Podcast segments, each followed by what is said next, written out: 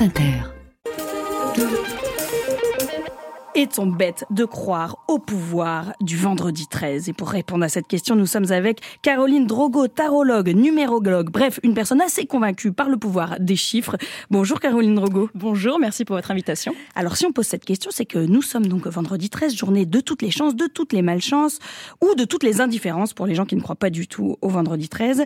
Aujourd'hui, le nombre de Français qui va tenter sa chance au loto est trois fois plus important qu'un jour lambda. Est-ce que vous, Caroline, vous jouez au loto? Alors, j'ai essayé avec le pendule et j'ai trouvé cinq numéros. Malheureusement, ça m'a rapporté que 30 euros. J'y ai passé deux heures, donc c'est pas assez rentable. C'est 15 euros de l'heure. Bon, oui, c'est vrai que c'est pas. euh, Qu'est-ce qui, selon vous, pourrait expliquer qu'il y a des jours plus spéciaux que d'autres?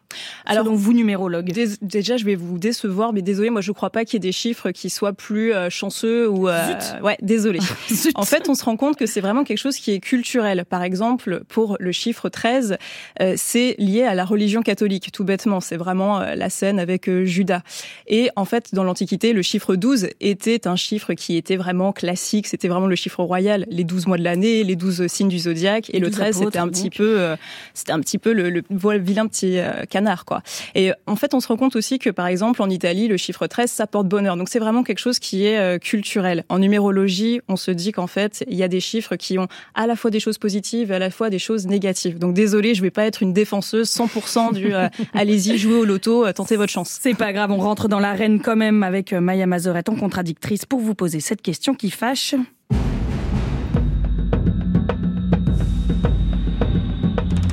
Caroline Drogo, est-on bête de croire au pouvoir du vendredi 13 Bête, non parce qu'on a besoin d'avoir des petites superstitions. Ça fait plaisir de jouer au loto aussi parfois ou de tenter quelque chose. Donc voilà, comme je vous disais, en fait, c'est vraiment quelque chose qui est culturel. On n'est pas bête de croire aux superstitions, mais en fait, on se rend compte que c'est vraiment quelque chose qui a été hérité.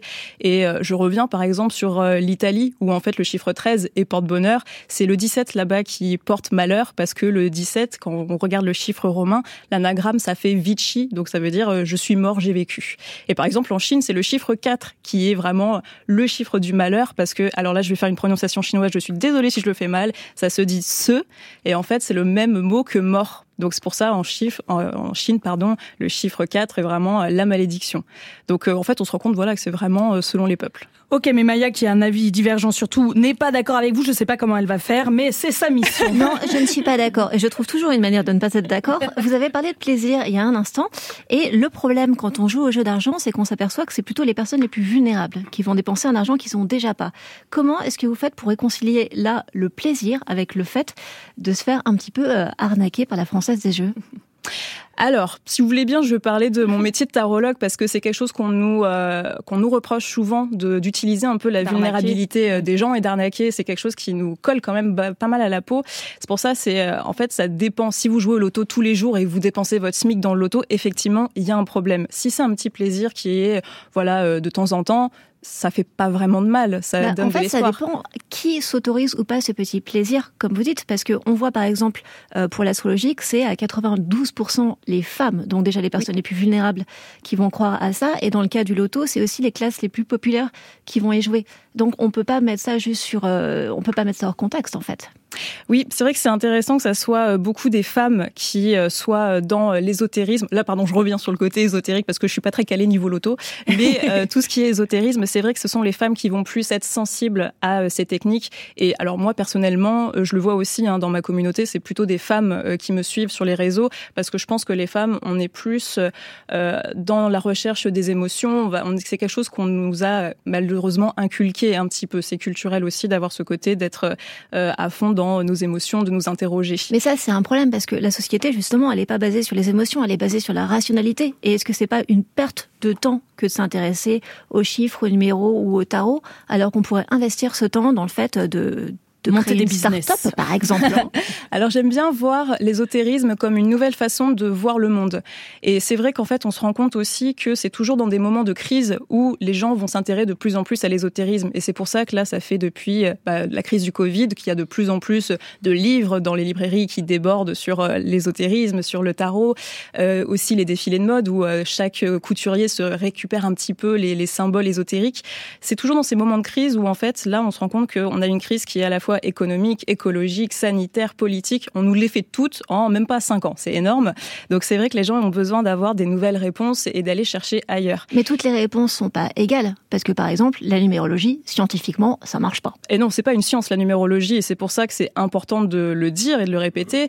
Et que, en fait, si vous voyez un astrologue ou un tarologue qui vous dit j'ai toutes les réponses, j'ai un don, fuyez. C'est là où il faut fuir. Il faut pas mettre de l'argent. C'est plutôt euh, avoir une nouvelle vision. C'est vraiment l'ésotérisme, c'est une façon de se connaître, euh, d'aller plus dans euh, dans l'intime, essayer de mettre des mots sur ce que l'on comprend pas. Euh, c'est pas quelque chose qui c'est pas prédictif et c'est pour ça on a un peu l'image de Madame Irma euh, dans les films et dans les séries. En vrai, la numérologie et le tarot et l'astrologie aujourd'hui, c'est vraiment plus du développement personnel que de la prédiction. D'accord, mais là, par exemple, vous, vous vendez un livre avec votre méthode, et moi, quand j'ai regardé numérologie sur Wikipédia, j'ai vu qu'il y avait 16 méthodes différentes, sans compter les méthodes chrétiennes, juives, nordiques, chinoises ou égyptiennes. Pourquoi est-ce qu'en fait, votre méthode, ce serait la bonne? Parce que votre livre, quand même, je ne sais pas combien il coûte, mais euh, 22 euros. Il coûte 22 euros, effectivement. Alors, pourquoi est-ce que, en fait, la numérologie, je voulais vraiment vulgariser et en faire quelque chose de contemporain? C'est pour ça, dans la numérologie, là, c'est vraiment une numérologie qui est européenne, parce que vous avez cité, effectivement, euh, des numérologies. Il y a 22 euros, 22, c'est un très bon chiffre, on est d'accord.